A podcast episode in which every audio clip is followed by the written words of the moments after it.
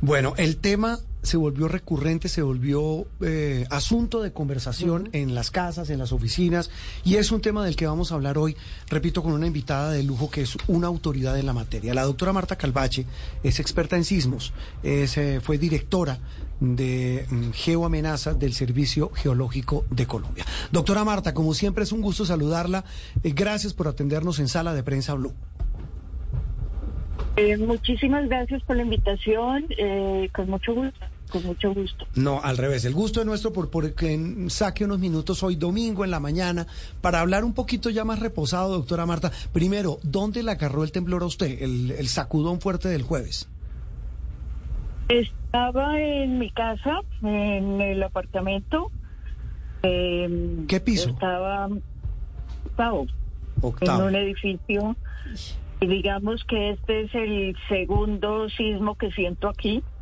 Eh, hubo uno que hubo una noche o al amanecer, como a las cuatro y media de la Sí, mañana, fue el primero que sentí en este sitio. Y digamos que es un sitio relativamente nuevo Mm.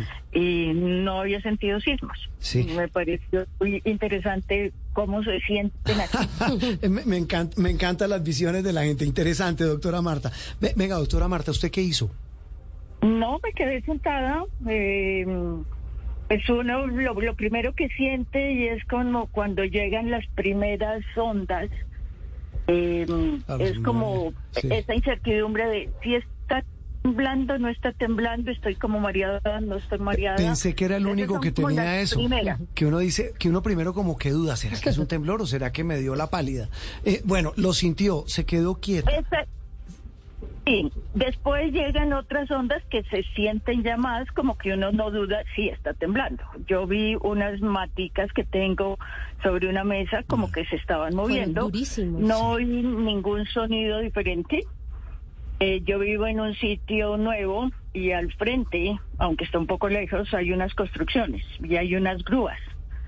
Entonces Ah. como que estaba muy pendiente de ver cómo se movían las grúas, porque dije, si es un sismo más grande, pues las grúas tienen un mayor peligro, ¿no es cierto? Claro, claro. Doctora Marta.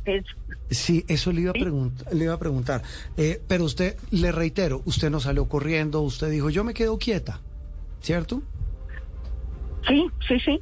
Eh, hoy apenas terminó, entonces uno ya sabe, pues no pasó nada muy grave, ¿no es cierto? Eh, no se cayeron cosas en mi apartamento, nada se movió que se cayera, nada ni en los alrededores, tampoco las grúas.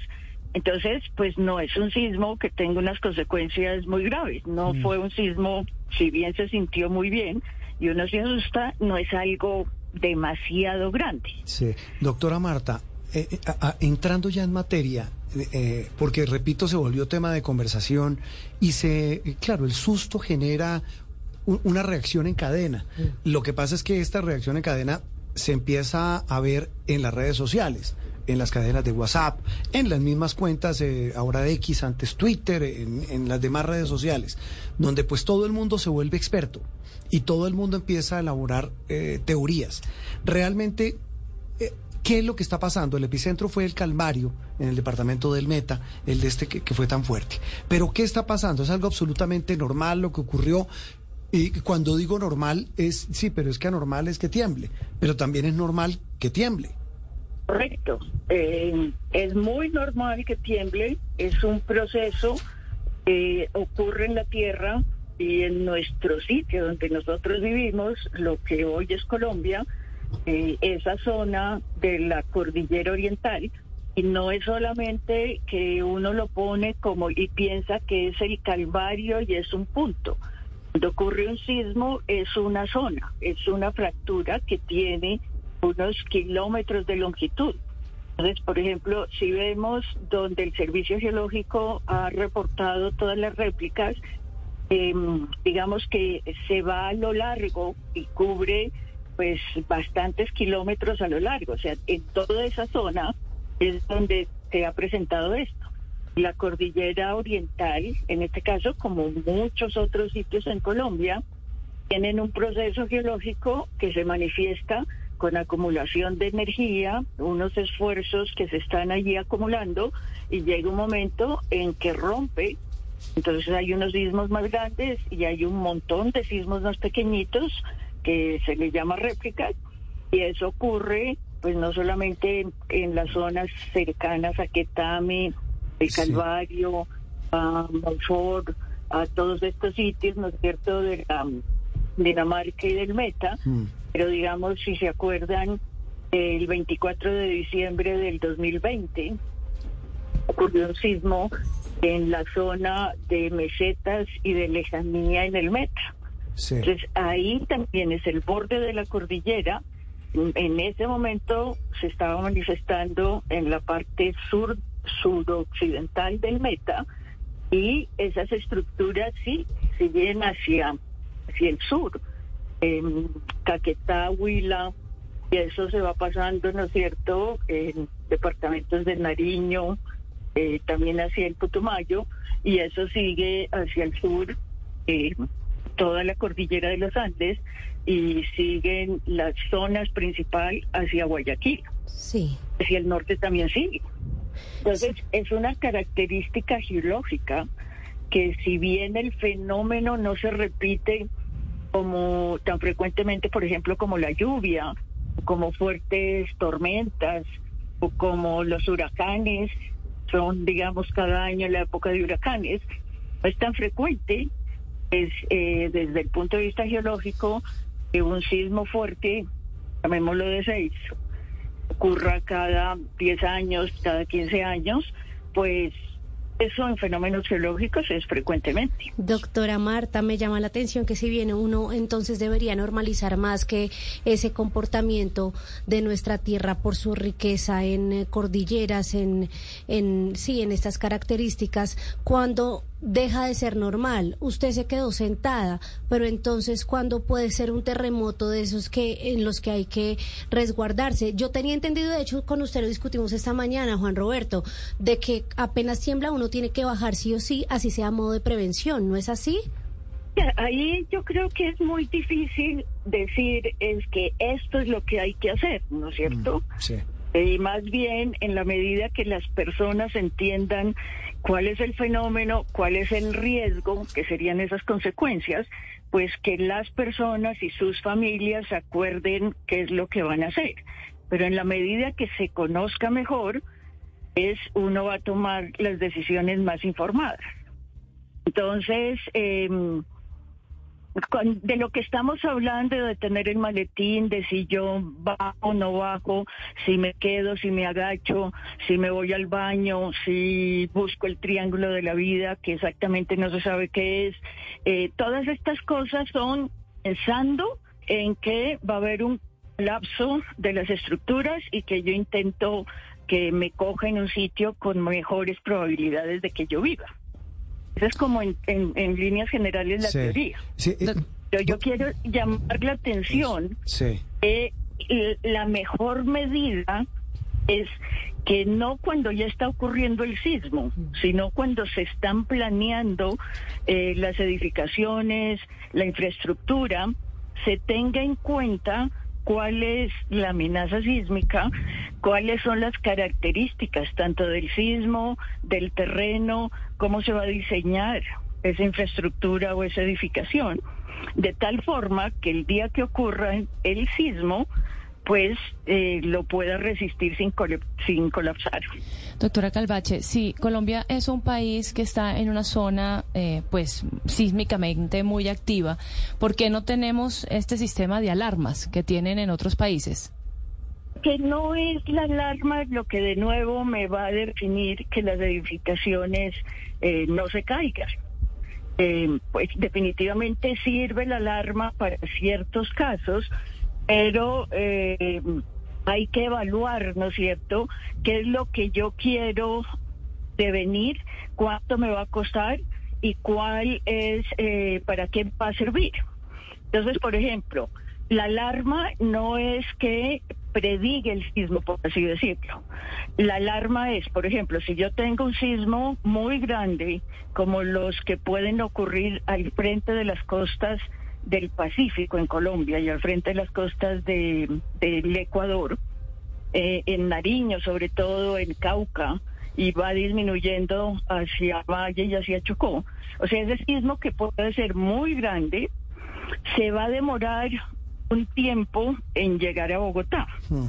Entonces, si yo tengo la alarma, me va a dar un minuto, minuto y medio para saber que ya va a llegar a Bogotá. Y la gente puede decidir. Por eso, ¿eso no serviría? Minuto, minuto y medio. Pero puede servir, bueno, sí, yo salgo, en mi caso estoy en un octavo piso, entonces me va a dar ocasión de bajar. Sí. Pero, por ejemplo, si la alarma la tengo y el sismo ocurre no en el, no en el, en el Pacífico, sino ocurre en el Tolima, donde estaremos a 100 kilómetros. Entonces voy a tener unos pocos segundos para reaccionar mm. y cuando empiece a sonar la alarma yo no sé si el sismo fue en el Pacífico o si el sismo fue en el Tolima. Para el caso, por ejemplo, del Calvario, estará por ahí a 50 kilómetros. O si fue el de Quetame del 2008, pues está como a 30. Yo nunca lo sé. Eso les pasa, eh, por ejemplo, en Ciudad de México.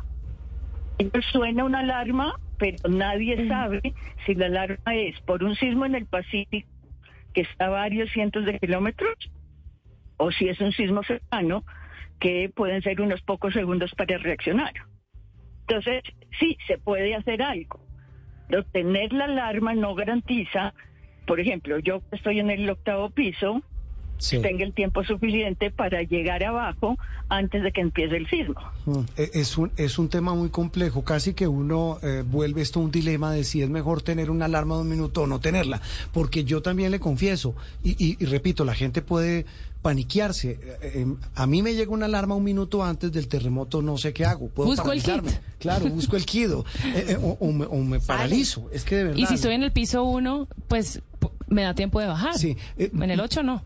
exactamente. Doctora Marta, eh, usted hablaba al, comienzo de esta charla para explicar lo que está pasando, que eh, hay una acumulación de energía. Siempre habíamos oído hablar de fallas, de, de, choques de placas tectónicas, temas muy complejos.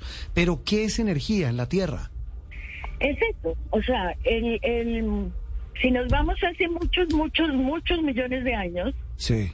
Em, una, una parte del África y una parte de Sudamérica estaban juntas. Sí. Y esas se han ido separando. Para separar todo eso, pues hay una energía que tiene la Tierra, que es intrínseca de la Tierra, y ha ido empujando, empujando, empujando, empujando esas placas en una dirección y en la otra dirección. Aparte de Sudamérica, que se ha estado viendo así el occidente, en un momento dado se encontró con lo que hoy llamamos el Océano Pacífico y ese Océano Pacífico se empezó a chocar con eh, Sudamérica. Entonces, la placa del Pacífico, que es una placa oceánica, se hunde, pero arruga el borde de Sudamérica. Y de producto de eso, por ejemplo, la placa que se hunde se funde. Y esa, esa roca fundida intenta levantar la placa de Sudamérica. Mm. Ahí es el origen de los volcanes, es el origen de la cordillera de los Andes pues y todo eso viene ocurriendo en los últimos millones de años. Entonces, imagínense la energía que hay para que unas pues, placas se choquen y se levanten. Claro, tiene que haber ejemplo, demasiada energía ahí. Sí, por ejemplo, las rocas que vemos en los cerros orientales de Bogotá se generaron en un mar, o sea, cuando Sudamérica se estaba moviendo hacia el occidente, llegaba, digamos, a, a, lo que es ahorita las montañas, Monserrate, digámoslo así. Monserrate no existía como montaña, estaba un mar que era como la costa caribe y habían fósiles, pues habían animalitos, corales y todo el mundo pues estaban viviendo en el mar. Mm. Imagínense la energía y el proceso que se ha llevado a cabo para que eso se compacte, o sea, se entierre, se caliente, se compacte y después de nivel del mar esté a 2.600, 2.800, 3.000, 3.500 metros sobre el nivel del mar. Imagínense la energía que se necesita para hacer ese plegamiento. No, qué maravilla. Pues en estos minutos una clase relámpago de, de, cómo se nos formó la Tierra y cómo, y cómo sigue tan viva y tan llena de energía y por eso tiembla tanto en muchas partes, entre ellas nuestro país. Doctora Marta, como siempre un gusto escucharla y sobre todo aprender de su, de su gran, gran sabiduría sobre un tema del que hay mucha especulación, pero del que vale la pena eh, escuchar de la gente que sabe. Muchísimas gracias. Un abrazo. Bueno, con mucho gusto.